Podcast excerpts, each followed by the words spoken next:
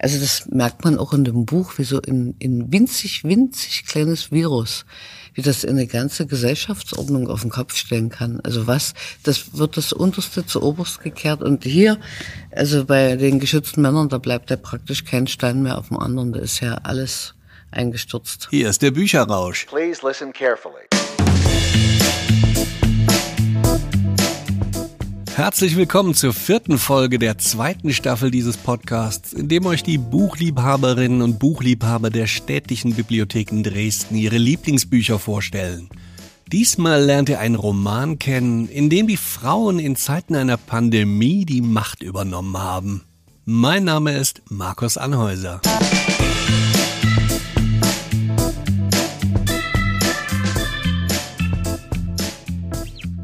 Verheerende Seuchen und Epidemien wurden in der Literatur schon immer thematisiert, wie in Albert Camus Die Pest oder Die Stadt der Blinden von José Saramago. In dieser Folge stellt euch Jeanette Vielbrand einen Roman mit einem ganz ähnlichen Setting vor, bei dem die Krankheit aber nur die Männer betrifft, was indes Folgen für die ganze Gesellschaft hat.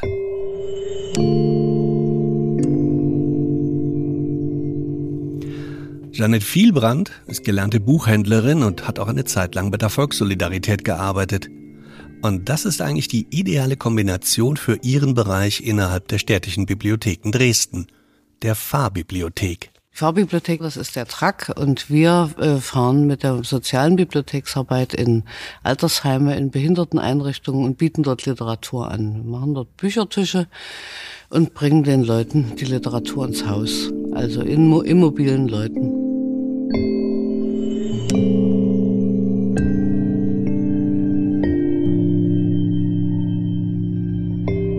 Wir jetzt als soziale Bibliothek fahren alle sechs Wochen in dasselbe Heim. Ich bin zwei bis dreimal in der Woche unterwegs und wir sind eigentlich jeden Tag Vormittag oder Nachmittag, je nachdem wie die Einrichtungen das wollen.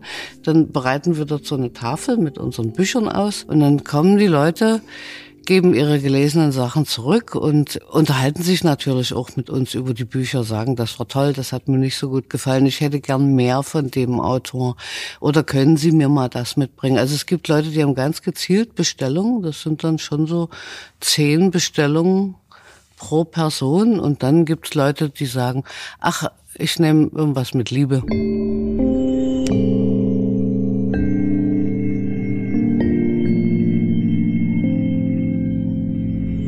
Der Austausch ist absolut wichtig.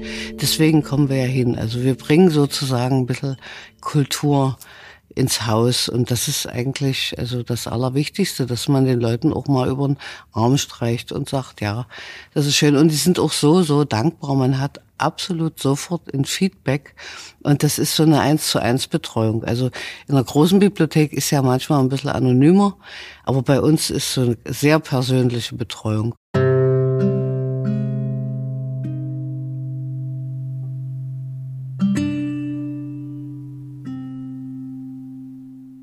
Ich möchte heute vorstellen von Robert Merl, Die geschützten Männer. Die erste Auflage ist 1976 erschienen, also vor 45 Jahren, aber ich finde heute aktueller denn je.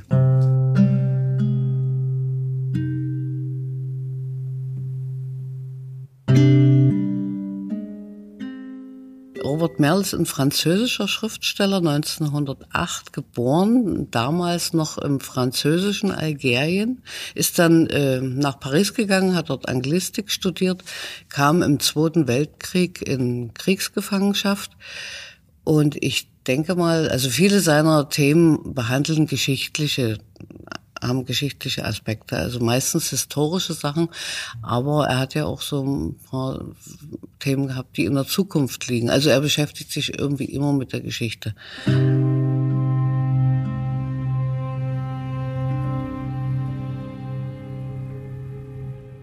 Die geschützten Männer ist, ich würde es im Bereich des Science Fiction einordnen, aber eine ironische, satirische Science Fiction. Also man kann auch heute, gibt es den Begriff Dystopie. Also das ist auf alle Fälle ein Szenario, naja, schon ein bisschen düsteres Szenario.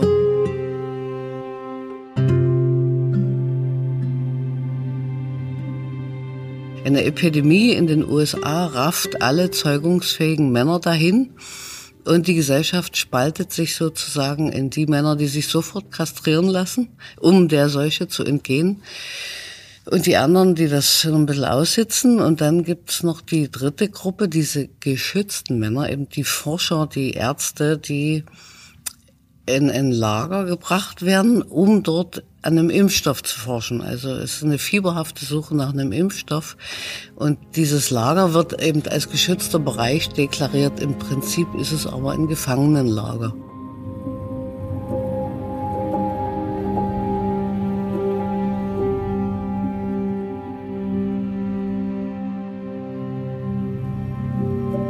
Gibt natürlich eine Hauptfigur, ist auch ein Held in der Hinsicht. Also es ist der Neurologe Ralf Martinelli mit seinem zwölfjährigen Sohn Dave. Also den nimmt er, der dann darf er mitnehmen in das Lager. Und äh, dann gibt es dort natürlich noch verschiedene andere Personen. Also das Ganze, die Forscher werden überwacht von Milizionärinnen. Also alles weibliche Personen, also das ist, der Feminismus wird praktisch ad absurdum geführt. Es ist alles weiblich beherrscht, die Frauen an die Macht, aber hm, naja, ist schwierig. Und er hat dort Mitarbeiterinnen, die natürlich sofort auf die Seite gewechselt sind, äh, die sich haben kastrieren lassen. Und das ist jetzt so ein bisschen die Elite. Die anderen, die nicht kastriert sind, ja, das ist so ein bisschen wie, äh, naja, B, B-Ware.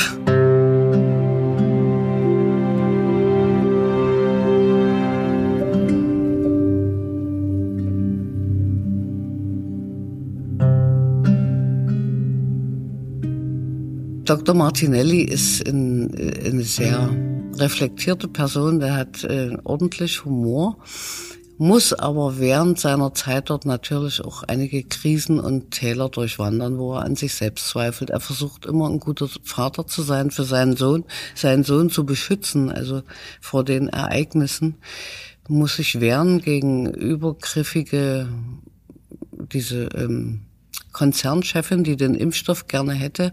Die ist äh, sehr übergriffig und herrisch. Und äh, ganz im Geheimen formiert sich dort eine Widerstandsgruppe. Wir müssen aber sehr, sehr vorsichtig agieren, weil jeder bespitzelt jeden. Alles wird abgehört und äh, die Forscher sind extrem im Fokus der, der Herrschenden dort in Anführungsstrichen.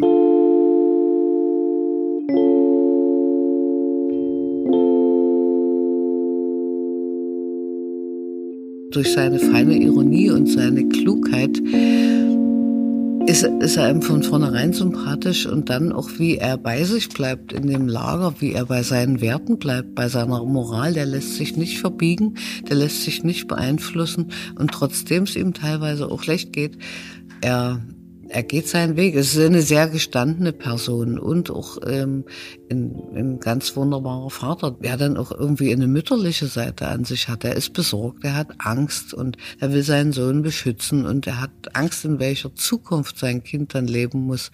Also das ist ein rundrum grundsympathischer Mensch.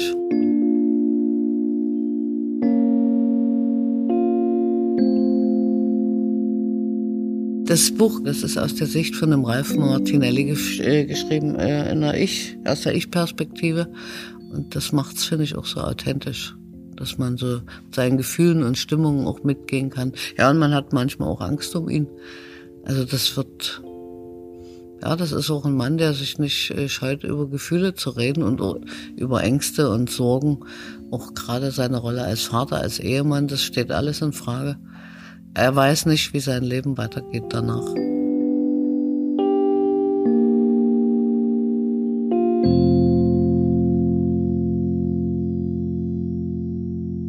Also es fängt gut an, denkt man, ja, ein bisschen mehr Frauen an die Macht, schön, auch mehr Frauen in die Politik, alles wunderbar.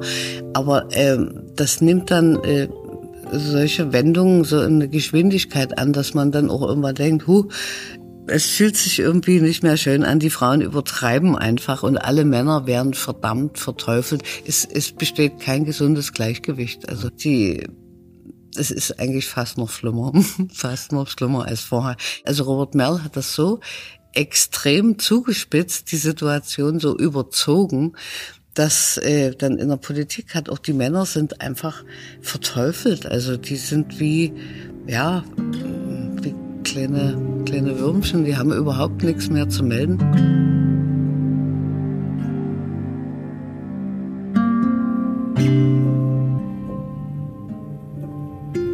Dieses Lager ist ja wie so ein kleiner Zellkern und was dort äh, los ist, das ist schon nicht schön, diese ganzen Bespitzelungen und ja, Repressalien gegen Mitarbeiter. Es gibt auch Strafen. Und man erfährt so ein bisschen wie so durch so einen Nebel, was draußen im Land, in der USA in dem Falle, was da los ist. Und die Ehefrau des Dr. Martinelli ist in der Politik angebunden, versorgt ihn mit Informationen, intern natürlich. Und äh, das ist alles ein sehr düsteres Szenario und man fragt sich die ganze Zeit, wo soll das enden? Und selbst wenn es den Impfstoff gibt, wo soll das hinführen? Also es gibt ja kaum noch zeugungsfähige Männer. Wie soll das weitergehen, das Leben? Also das Buch wirft einige Fragen auf, wo man dann immer denkt, naja, ja, was, was, wie geht das weiter mit der Situation? Was macht man jetzt?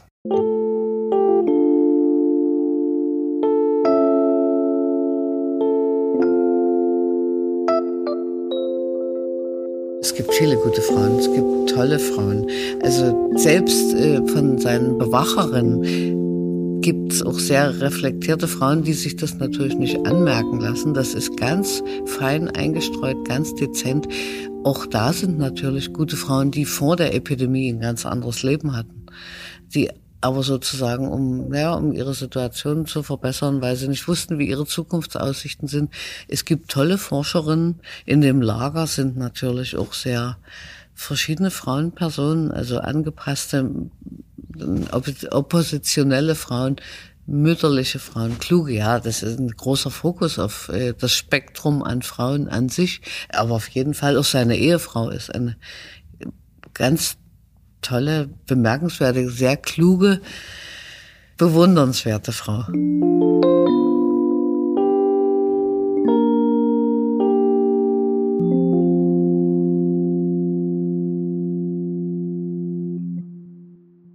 Ich würde direkt mit dem Anfang anfangen. Man kann sehr gut die Stimmung spüren und auch äh, sehen, dass der die Hauptperson Dr. Martinelli sehr reflektiert ist, dass er einen feinen Humor hat. Also man kann da schon so ein bisschen reinfühlen, wie das äh, dann naja noch Fahrt aufnimmt, die Situation. Fensterloser Raum mit Klimaanlage, Eichentäfelung bis auf halbe Höhe. Darüber die Wände weiß mit einem einzigen Stich eine, Szene, von der Pockenimpfung auf Kuba im Jahr 1900. Dicker Velurteppich, in den ich beim Eintreten bis an die Knöchel eingesunken bin. Großer, komfortabler Sessel, in den ich mich auf einen Wink bis zu den Hüften fallen lasse. Daraufhin ein langes Schweigen. Ich bin hier, um zu reden, doch man scheint mich dazu nicht sehr bereitwillig auffordern zu wollen.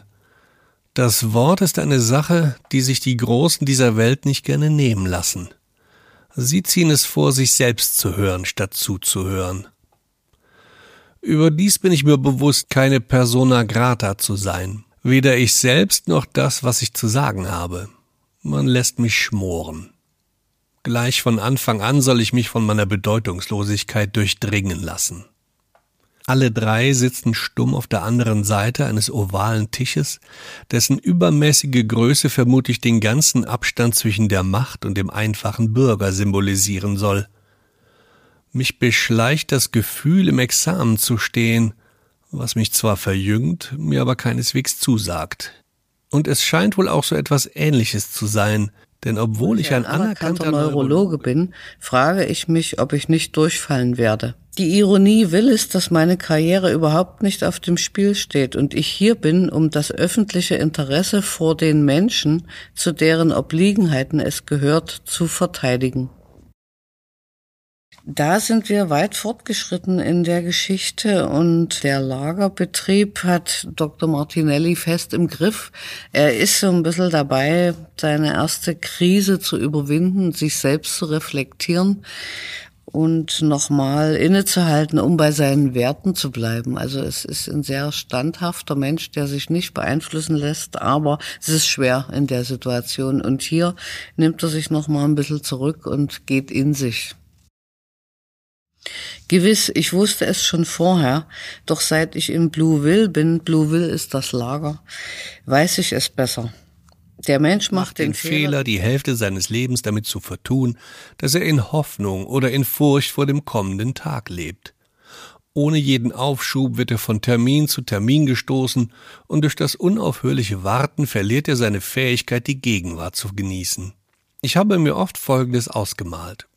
Wenn die Vorstellung von der Zukunft in einer bestimmten Zone des Gehirns lokalisiert wäre, könnte die Neurochirurgie vielleicht versuchen, die Gehirnströme in dieser Zone abzuschwächen. Dann würden die täglichen Ängste, einschließlich der größten Angst, der vor unserem Ende, nachlassen. Seit ich in Blue Will bin, habe ich buchstäblich nur gewartet. Nach meinen Kündigungsschreiben auf die Antworten. Während unendlich langer Wochen auf Anitas Besuch. Solange ich hier bin, auf den Erfolg unserer Forschungsarbeit. Seit drei Wochen auf einen zweiten Anruf von Helsingfors und parallel dazu auf den Tag meiner Flucht. Wenn diesbezüglich wenigstens die Initiative von mir ausginge, dann wäre ich von den Vorbereitungen in Anspruch genommen.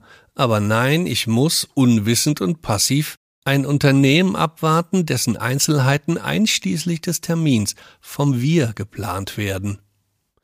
Kaum ein Flüchtling war jemals weniger heldenhaft und tatenloser. Mir scheint, dass ich nicht mehr Entscheidungsgewalt habe als ein Paket, das über die Grenze geschmuggelt werden soll. Der einzige Unterschied und nicht einmal zu meinen Gunsten besteht darin, dass ein Paket keine Angstzustände kennt.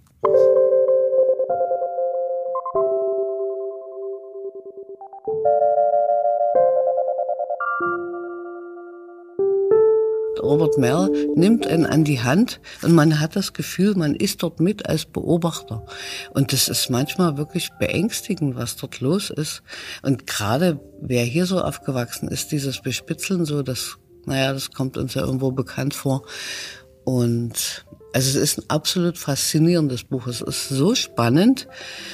Es hat aber auch, ähm, naja, so ein Sarkasmus, Ironie. Und dadurch, dass jede Berührung, jeder Blick zwischen Männern und Frauen verpönt ist, verboten ist, hat das Ganze natürlich noch so eine erotische Spannung. Ich habe das vor einem Jahr noch mal gelesen, fand ich interessant, wie Robert Merl mit dem Thema Epidemie umgeht. Und es äh, lassen sich wirklich aktuelle Bezüge herstellen. Es ist manchmal erschreckend authentisch ich habe immer wieder Stellen, ich habe gedacht, das gibt's doch nicht. Ich war so, also über diese Parallelen zur heutigen Zeit, diese krampfhafte Suche nach dem Impfstoff und auch dieses, ja, dieses Abspalten, das haben wir ja jetzt auch. Also die, die Corona-Leugner, die Geimpften, die noch nicht Geimpften, die Unentschiedenen, dass sich dann die Gesellschaft so informiert.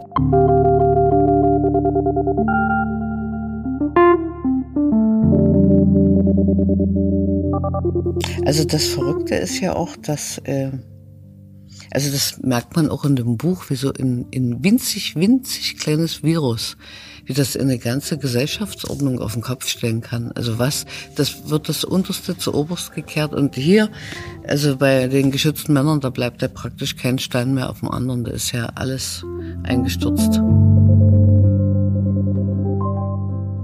Ja, ich kann schon mal sagen, es geht gut aus. Es wird wieder hell, obwohl es zeitweise ziemlich düster war im Buch. Also die Stimmung wird gut wiedergegeben. Also das ist, wenn es regnet, fühlt man sich auch, als ob das regnet. Also man ist so mitgenommen, man ist so drin. Ja, da schafft das wirklich gut, seine Leser an die Hand zu nehmen und sie richtig in das Buch reinzuziehen.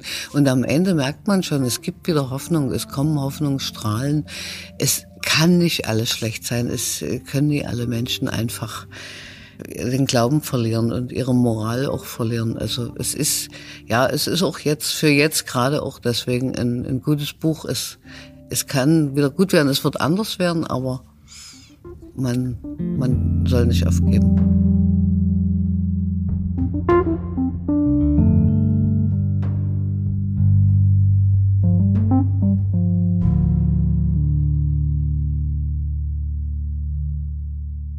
Das war Jeanette Vielbrand, die euch Die geschützten Männer von Robert Merl vorstellte. Der Roman ist 1976 im Aufbauverlag erschienen Und ihr bekommt ihn sicher auch in eurer Bibliothek, egal wo ihr diesen Podcast hört.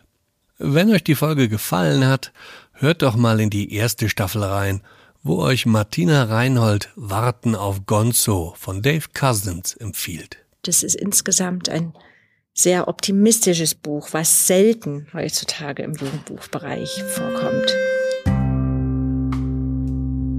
Das gibt einmal so richtig wieder Lebensmut, denke ich, wenn man das Buch gelesen hat, geht man wieder etwas aufrechter durch den Tag.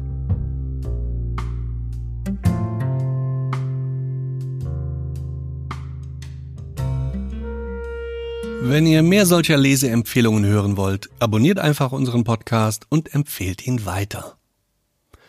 Das war der Bücherrausch mit Markus Anhäuser und Janette Vielbrand. Bis zum nächsten Mal.